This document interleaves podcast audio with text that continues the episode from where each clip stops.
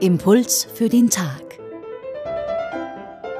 Diese Woche mit Monika Fischer und Pater Anton Eigner. Das Reich Gottes wird euch weggenommen und einem Volk gegeben werden, das die erwarteten Früchte bringt.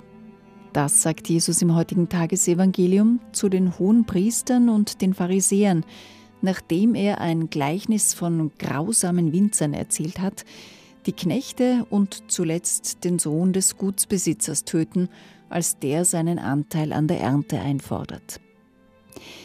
Die Passage, die ich gerade zitiert habe, empfinde ich als heikel, denn ich könnte mir vorstellen, dass sie manchmal so interpretiert wurde oder wird, dass nun nicht mehr das Volk Israel, sondern die Christenheit das erwählte Volk Gottes sei. Pater Anton Eigner, wie ist dieses Wort Jesu richtig zu verstehen? Es ist gut, wenn wir eine Bibelstelle als heikel empfinden, denn dann haben wir sie wahrscheinlich richtig verstanden. Die Bibel will ja nicht nur Trost vermitteln, sondern es ist ein Buch, das Fragen aufwirft, manchmal auch unangenehme Fragen.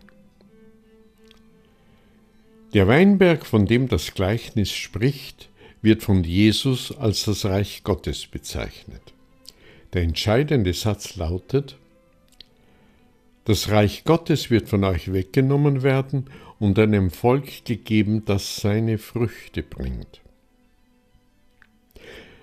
Das Reich Gottes ist aber nicht festgelegt durch die Zugehörigkeit zu einem bestimmten Volk, auch nicht durch ein religiöses Bekenntnis. Das alles lässt dieser Text offen. Die Anwartschaft auf das Reich Gottes ist allein gebunden an das Bringen der Früchte. Zum neuen Volk gehören jene, die Jesu Botschaft hören und danach leben. Jesus spricht seine Ankündigung in einer zukünftigen Form.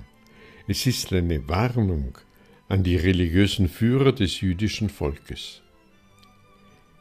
Diese nehmen die Warnung nicht ernst, so wird ihnen das Reich Gottes weggenommen. Doch die Warnung bleibt bestehen. Immer noch wird das Reich Gottes denen weggenommen, die meinen es zu besitzen, aber keine Früchte bringen, und jenen gegeben, die die Werke der Liebe tun. Das Erbe des auserwählten Volkes Israel treten nicht automatisch die Christen an, sondern all jene, die Gottes Willen tun.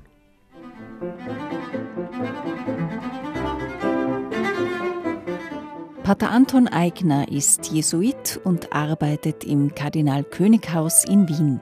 Das heutige Tagesevangelium finden Sie bei Matthäus Kapitel 21, 33 bis 43 und 45 bis 46. Die Impulse können Sie auf radioklassik.at nachhören.